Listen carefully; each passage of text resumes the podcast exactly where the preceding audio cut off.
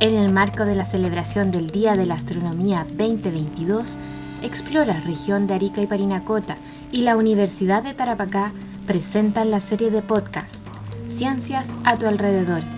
Temporada 3. Arica, mira tu cielo.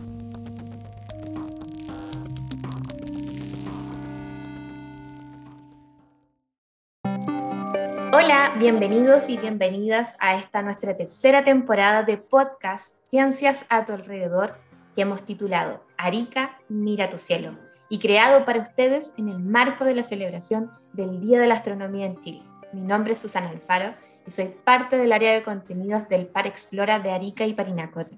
Y hoy me acompaña nuestra astrónoma embajadora, la doctora Patricia Ticera. Ella es astrofísica argentina. Estudió en la Facultad de Matemática y Astronomía y Física, la FAMAF, de la Universidad Nacional de Córdoba, donde obtuvo su carrera y también su título de doctorado en astronomía. Fue investigadora del CONICET, que es la Comisión Nacional de Ciencia y Tecnología de Argentina, y del Instituto de Astronomía y Física del Espacio, en donde dirigió el grupo de astrofísica numérica también en Argentina. Ella actualmente se desempeña como académica e investigadora en el Instituto de Astrofísica y en el Centro de Astroingeniería, ambos de la Pontificia Universidad Católica de Chile, y también es investigadora principal en el Centro de Astrofísica y Tecnologías Afines ¿Cómo estás, Patricia? Es un gusto para nosotros tenerte aquí en nuestro podcast. Muy bien, muchas gracias y muchas gracias por la invitación. Para mí también es un placer estar aquí. Bueno, Patricia, hemos hablado sobre, sobre tu carrera, lugares donde te has desempeñado, tanto en Argentina como en Chile, pero tengo que hacerte la pregunta que le hemos hecho a todos los astrónomos y astrónomas que han estado con nosotros en, en este podcast de quién eres, más allá de la astrónoma Patricia. ¿Quién es Patricia? Bueno, es un poco difícil separar la, la astronomía de, de, quién soy, ¿no? Porque está muy amalgamado la persona con, con, la astronomía, porque esto lo que hago es lo que me apasiona desde siempre y, y lo que me gusta hacer.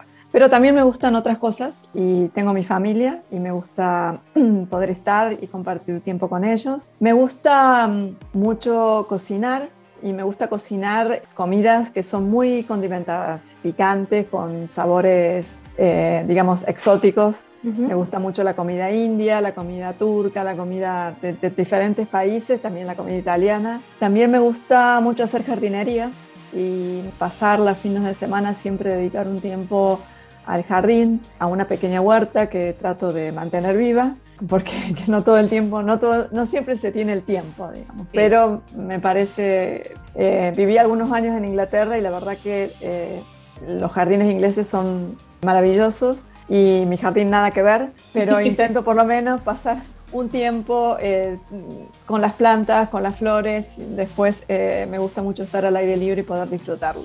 No soy muy deportista, pero siempre he hecho algún tipo de actividad física. Algunos años, en algún periodo jugaba al tenis, en otro periodo, no sé, nadaba, en otro periodo eh, andaba en bici. Ahora me dedico más al yoga y a tratar de calmarme un poco y relajarme. Y también me gusta mucho el eh, caminar, caminar por, por, los cerros. Bueno, aquí en Chile hay una posibilidad, eh, digamos, es maravilloso poder estar tan cerca de la naturaleza y aprovechar que está a un paso, poder eh, caminar y hacer trekking. Aquí en Santiago, bueno, y si tengo la oportunidad de salir fuera de Santiago, aún más. Eso lo disfruto mucho. Es como un nuevo hobby que nació al llegar acá a Chile porque, porque está muy a la mano, digamos, se puede hacer muy fácilmente. Sí, caminar ayuda mucho. Bueno, dicen algunos que es como una forma también de, de meditar para calmar eh, esa mente rumiante, como algunos dicen y, poder concentrar los pensamientos que uno tiene. Haces hartas cosas, Patricia, bastante.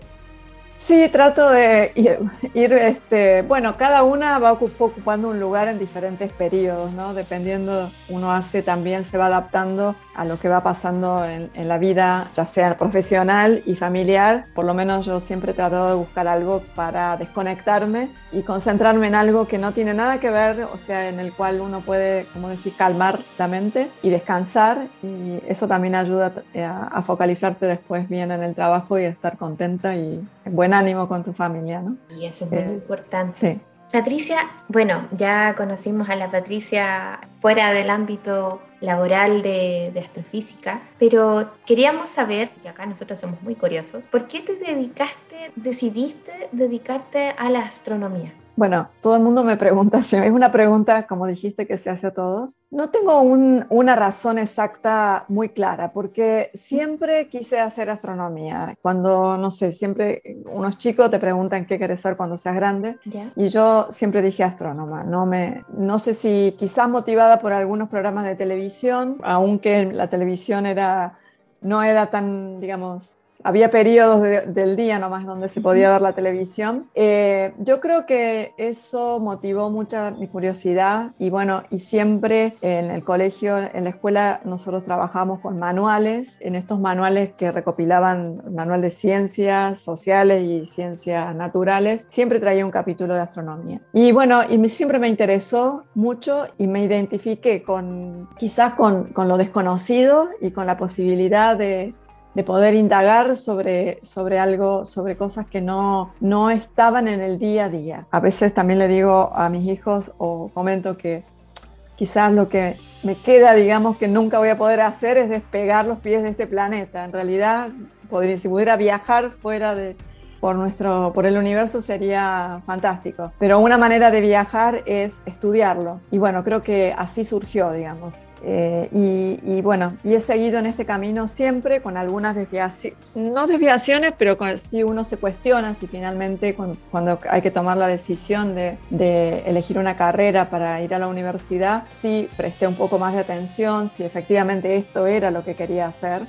Eh, no solamente durante cinco años que dura la licenciatura, bueno, en mi caso duraba cinco años, sino después proseguir esta carrera y seguir en investigación y en la universidad. Con algunas dudas en algún momento de mi carrera, pero después de haberme recibido, mm, siempre he estado, digamos, contenta eh, de esta elección, porque no solamente uno hace astronomía, la astronomía tiene mucho de interesante en sí misma y es lo que te motiva finalmente, pero es todo el ambiente, el ambiente de, cuestionamiento, de, poder estudiar, de hacerse preguntas, de interactuar con los estudiantes, con otros colegas, el ambiente de la universidad, que es un ambiente de, siempre indagar y crear nuevo conocimiento, es muy estimulante y es muy divertido para mí. Entonces las dos cosas se combinaban bien. Y seguí en esto porque la verdad me gusta mucho. Pero creo que el origen fue eso, esa motivación temprana mm, en el colegio y quizás mirando series de televisión del momento, ¿no? Claro, porque hay muchos que dicen, bueno, me dediqué a la astronomía o me gusta la astronomía por esta famosa serie Cosmos de, de Carl Sagan. Pero la verdad no he escuchado muchos astrónomos que hablen sobre esa serie en particular. Pero igual es una serie muy, muy bonita. Y también por lo que nos comentan de que esa estimulación temprana de los niños de eh, curiosear hacia afuera eh, es algo importante. Y en ese sentido yo admiro mucho a los astrónomos y a las astrónomas porque estudian cosas solamente con la luz, tanto en el espectro visible como en el espectro que no podemos observar a simple vista. Y no tienen esa capacidad de poder ir, como tú dices, viajar y tomar, no sé, una muestra de una o de planeta o de algo, eh, pero sin embargo, por lo poco que captan, porque estamos hablando que solamente estudian eh, la luz, las ondas de radio y ninguna otra cosa, tienen una información impresionante y nos dan una capacidad de observar nuestro universo que no podríamos tener ahora. Y... Sí, no, eso me parece, sí, es un punto muy importante porque la astronomía no es como cualquier otra ciencia en la cual uno puede experimentar experimentar con el, con el objeto uno puede observarlo y observarlo con diferentes longitudes de onda, con diferentes instrumentos. Algunos se pueden observar en, diferentes periodos de tiempo, pero eh, eso hace que la forma de encarar los problemas sea diferente, que se necesite desarrollar un tipo de abstracción, dos cosas, ¿no? Poder desarrollar la tecnología, la teoría y la tecnología que te permite hacer eso, pero también la abstracción para poder imaginarte cómo hacerlo cuando, porque en algunos, en algunos momentos uno tiene que imaginar algo que no fue creado para poder estudiar lo que quiere estudiar. Y eso eh, requiere un, un, poco de creatividad, digamos, una combinación de conocimiento, de ciencia exacta, tecnología y también creatividad. Y tiene que ser eh, bastante osado. Sí, un poco de riesgo también uno corre siempre, pero también por eso es importante desarrollar una capacidad de, eh, de manejo de la frustración o de, del que las cosas no salen siempre como uno quiere y, y bueno, y hay que volver a empezar de cero muchas veces. Pero, pero bueno, también hay una parte eh, motivadora en eso, porque uno desarrolló un camino y ese camino a veces no llegó al resultado que uno esperaba, pero uno puede analizar por qué eso no funcionó y generar una nueva, un nuevo camino, ahora mucho más complejo, más sofisticado, que aumenta las chances de, lograr la respuesta o lograr alcanzar esta solución o esto, este conocimiento que uno quiere adquirir, o, o, algún proceso que se quiere explicar. Y eso es muy interesante, ¿sí? Pero bueno, puede ser alguna vez un poco frustrante.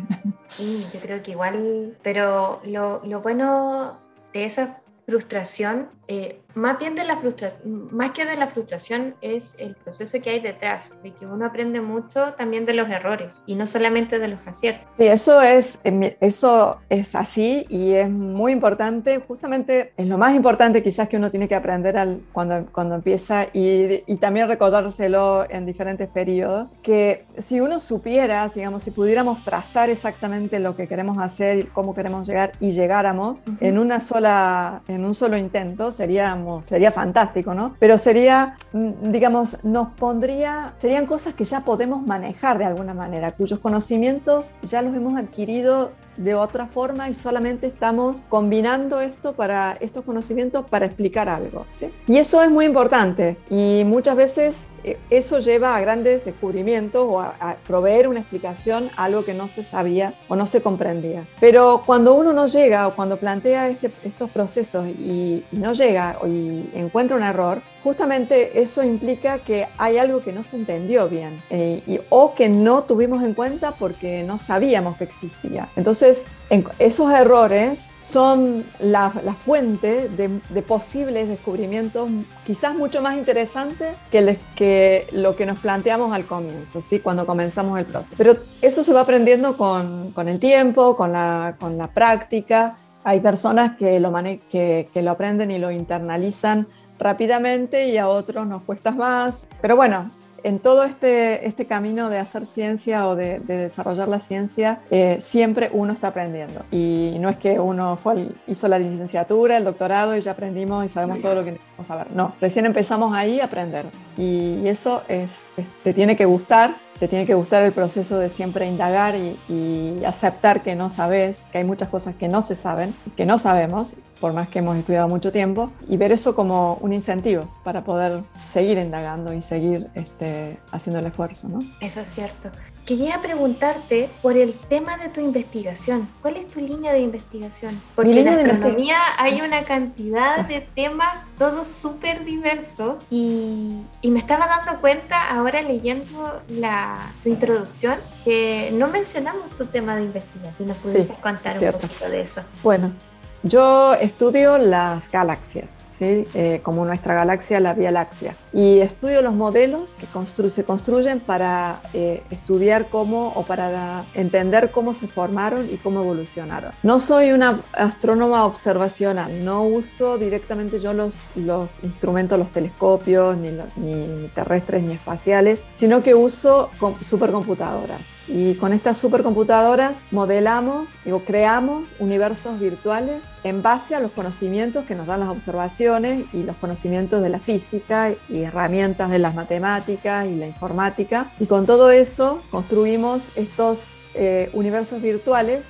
en los cuales, por supuesto, se hicieron estas hipótesis de cómo se formó, cómo se formaron, qué procesos eh, se tuvieron en cuenta, qué, qué, eficiencia, y después los variamos, los vamos cambiando, le vamos cambiando los diferentes parámetros y vamos viendo cuál es el que mejor explica las observaciones. Y también hacemos predicciones, ¿sí? Si este modelo que creemos es nuestro mejor modelo, es realmente bueno, entonces tendríamos que observar tal propiedad en algunas galaxias. Y entonces los observadores así se pueden hacer campañas de observación y comprobar si estaba bien o no la predicción. Y de nuevo, si normalmente siempre hay algo bien, algo mal, este, y hay que volver al modelo, volver a estudiar por qué, no, por qué salió bien y por qué salió mal, eh, qué se puede cambiar, cómo se puede cambiar, si nos falta algún proceso físico, si, si lo podemos eh, encarar de otro punto de vista. Pero bueno, básicamente mi mi objetivo es este, contribuir a eso, entender cómo se forman, cómo se formaron y evolucionaron las galaxias, este, desde los primeros instantes, de los primeros minutos de, forma, de evolución del universo hasta hoy, y usando estos, estos universos virtuales. Bárbara Rojas, en un capítulo anterior, nos dijo, Patricia crea universo.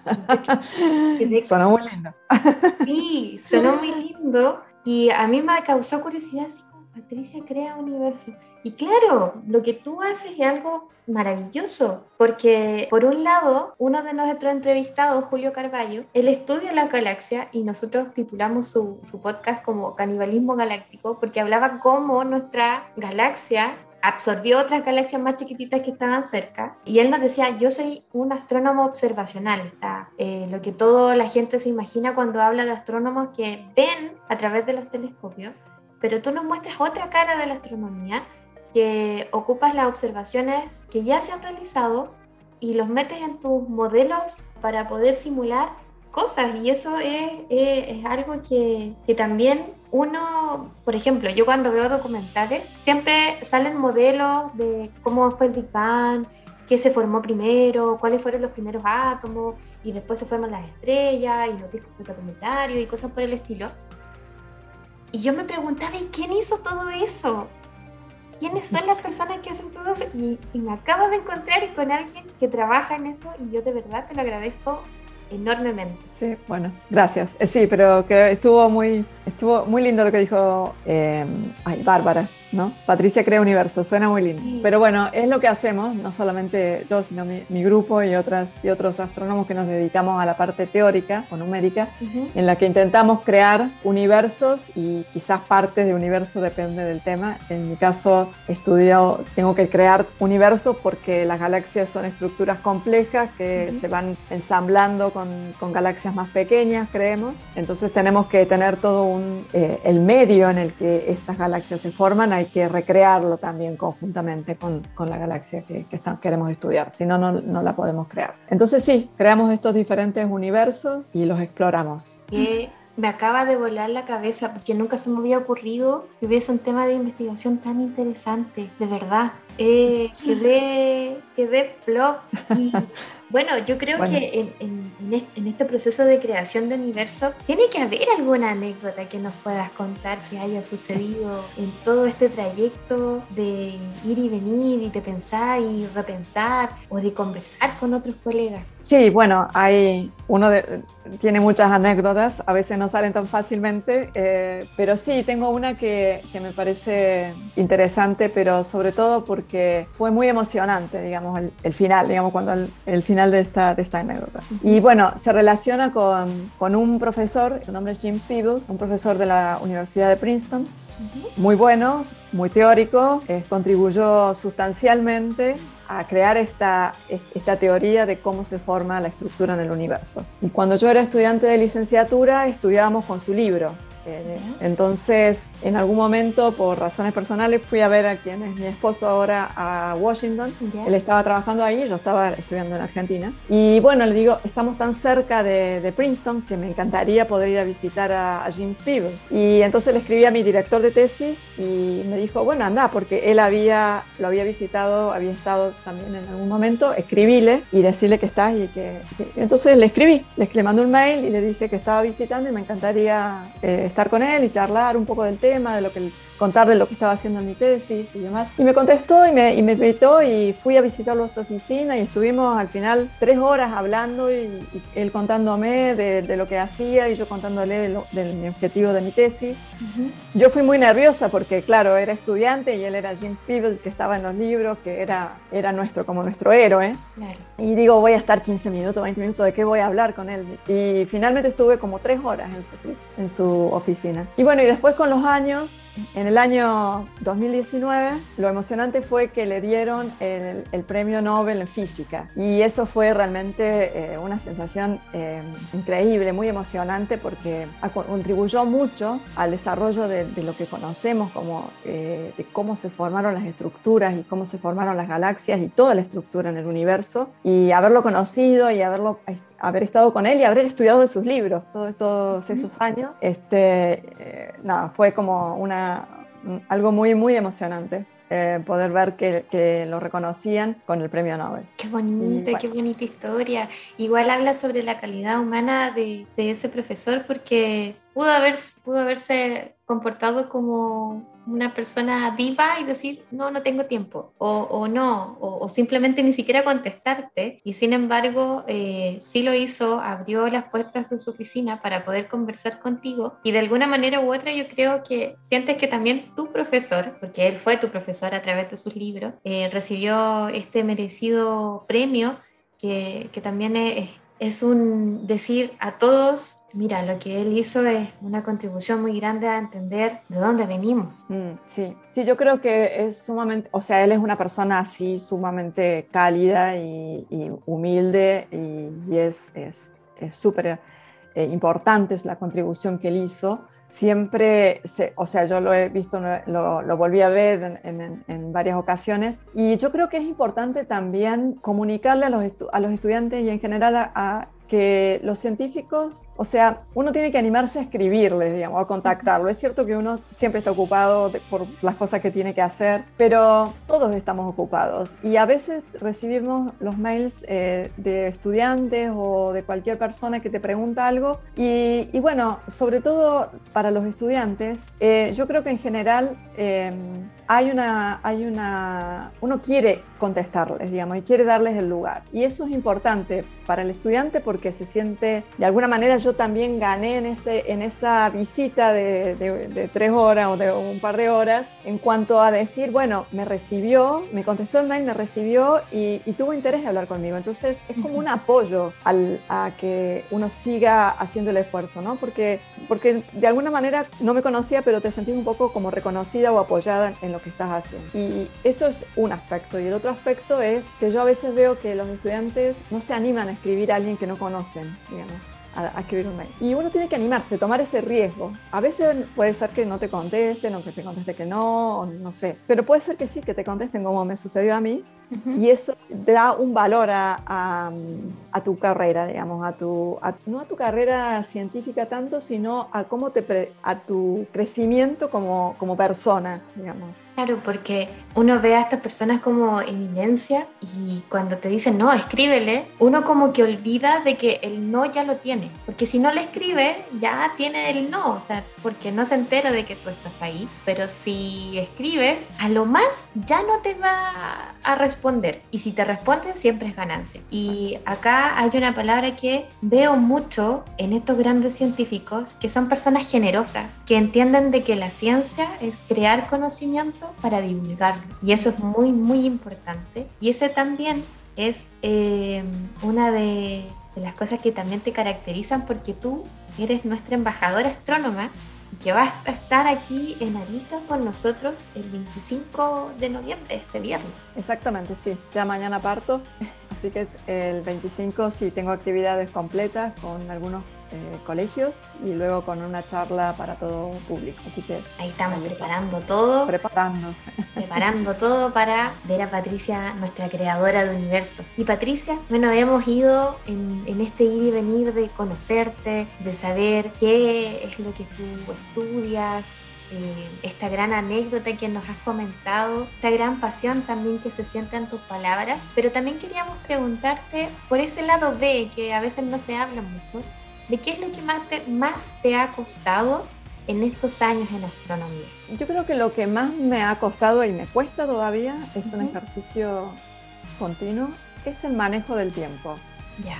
O sea, porque uno tiene muchas cosas para hacer, ¿no? Entonces, quiere hacer investigación y investigación es significa que, se tiene, que tenemos que abstraernos, digamos, que hay que concentrarse en lo que se está estudiando, en lo que se quiere pensar, en, lo que, en el problema que, que se tiene, pero también trabajamos con estudiantes y también hay, un compromiso de, de, interactuar con ellos y de llevarlos y de, y, y de guiarlos. También necesitamos instrumentación o, o, infraestructura y hay que conseguirla y eso significa que hay que solicitar fondos, hay que aplicar, hay que postular. También somos parte de una universidad y también hay que dar clases y educar y, y, y apoyar a, a, las generaciones que se están formando. Y también queremos divulgar y contar lo que estamos haciendo y, bueno, ya vamos sumando muchas cosas. Claro. Y entonces hay que manejar esto, hay que manejar los tiempos y a mí lo que más me cuesta es no contestar los mails cuando me llegan. O sea, yo no puedo, o sea, ahora estoy ejercitando esto de dejar los mails, por ejemplo, sin contestar hasta que logro tener el tiempo y, ya hice lo otro, lo que consigue la investigación, los estudiantes, la docencia y todo y después sentarme a contestar en el día. Y a veces sucede que se me pasan cosas. Entonces es una situación complicada que todavía no sé muy bien cómo, nunca encuentro la, forma de manejar manejarlo que me deje totalmente satisfecha.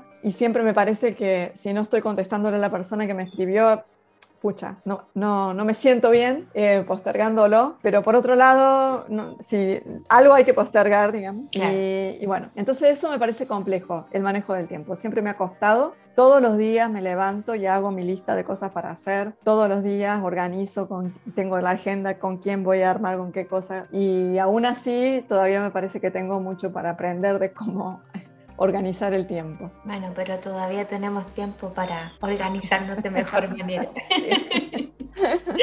sí.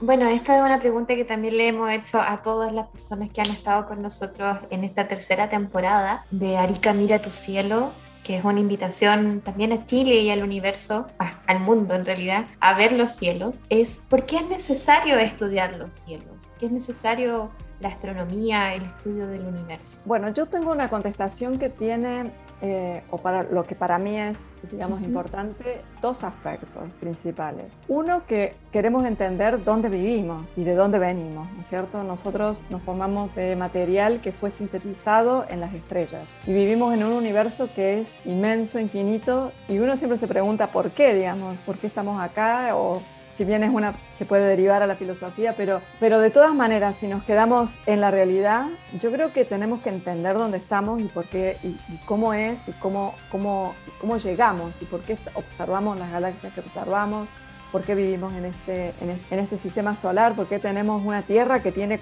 qué suerte que, está, que hay una Tierra con las condiciones propicias para la vida como la conocemos. Y también eso nos lleva a valorizar justamente esto, que tenemos que cuidar a nuestro planeta, porque nuestro planeta es, puede haber planetas similares, pero este que tenemos es único y el planeta que puede ser similar, que albergue vida similar, puede estar a millones de, años luz de nosotros que nunca y no lo alcanzaremos, por lo menos no en las generaciones que estamos ahora viviendo. Entonces, creo que es importante el hecho de poder estudiar el universo, poder comunicar también esta relación de, de, inmensidad, ¿no? De, de, que nosotros estamos en este planeta que nos parece que es todo, pero que en realidad es una pequeña partecita de este universo, pero es una, una partecita extremadamente valiosa para nosotros y que tenemos que cuidarla porque se nos acaba, si no, y o se nos cambian las condiciones que conocemos. Entonces, eso me parece sumamente importante. Y también me parece importante todo el estudio de la astronomía en general, porque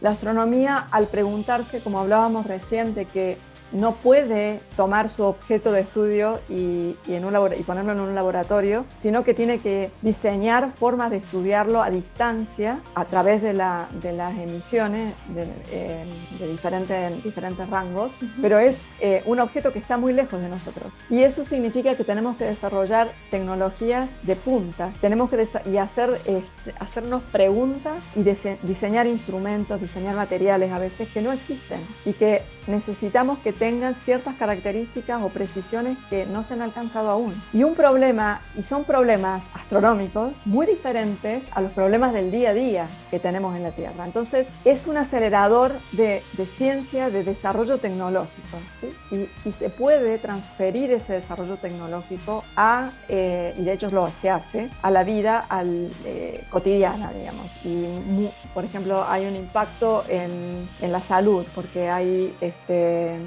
software de detección o instrumentación de detección, por ejemplo, de cáncer temprano, que se deriva de lo que se desarrolló para estudiar galaxias o quasars o objetos muy lejanos.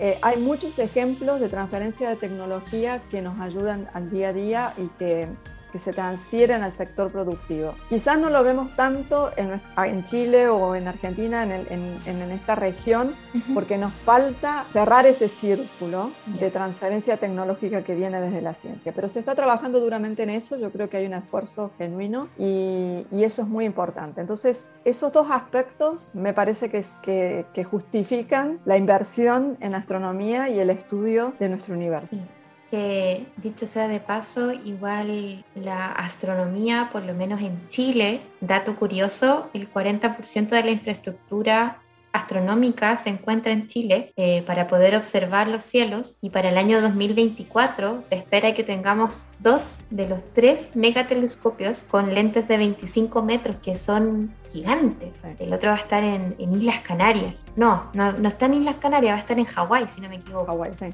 Que va a ser eh, mucho antes de los telescopios que están acá. Y bueno, en este Día de la Astronomía no solamente celebramos a la comunidad astronómica, así como tú dices, Patricia, sino que hay muchas disciplinas y profesiones asociadas a, este estudio del universo, como las ingenierías, las ciencias naturales y las computacionales en este caso, eh, en el que tú creas universos junto a tu grupo de estudio. Celebramos a todos a ellos, también es una invitación a valorar nuestros cielos, a valorar nuestra, nuestra, yo creo que también nuestro lugar en el universo. Somos una motita de polvo pero somos una motita de polvo bastante curiosa porque vemos hacia afuera. Y estamos llegando al, final de nuestro podcast y quería darte un espacio para dar una reflexión final o para que te despidas de, nuestra audiencia. Bueno, Primero, muchas gracias, voy a decir, por la invitación. Eh, ha sido muy interesante la conversación. Siempre es muy, es muy rico cuando te hacen preguntas, rico de, que uno explora también parte de uno mismo para poder dar respuestas a, las preguntas. Eh, me parece sumamente importante hacer este, este, este, tipo de divulgación a todo, digamos, a la, al público en general. En esta semana de la astronomía, yo creo que es importante esto, poder reflexionar sobre, sobre nuestro planeta, porque como dijiste, es, es, muy, es una, una mota, un granito de arena dentro del, universo para dar una, idea, pero eh, por un lado tenemos que ser más humildes y justamente dar este, eh, tener, poder crear esta, esta visión de, del universo tan inmenso y, eso debería transmitir humildad a, todos nosotros.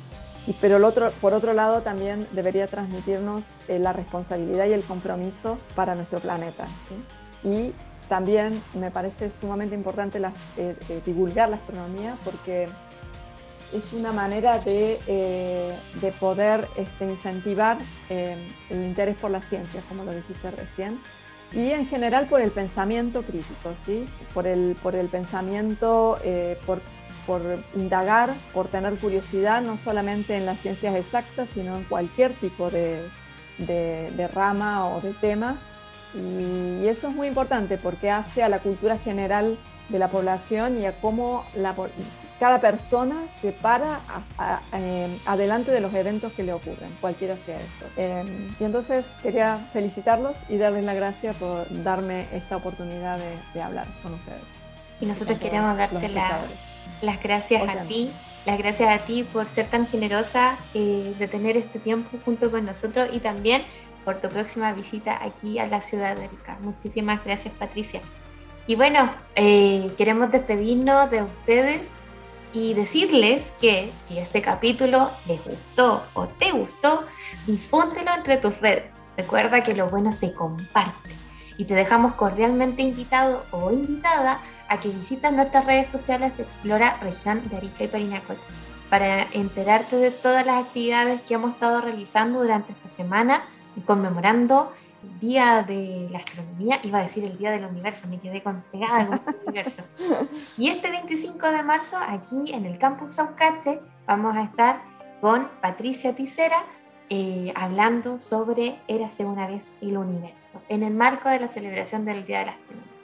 No me queda más que despedirme y va a ser hasta una próxima temporada. Chao.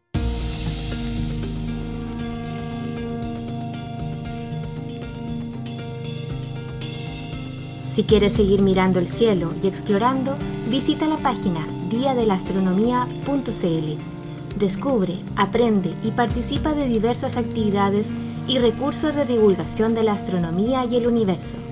Chile, mira tu cielo.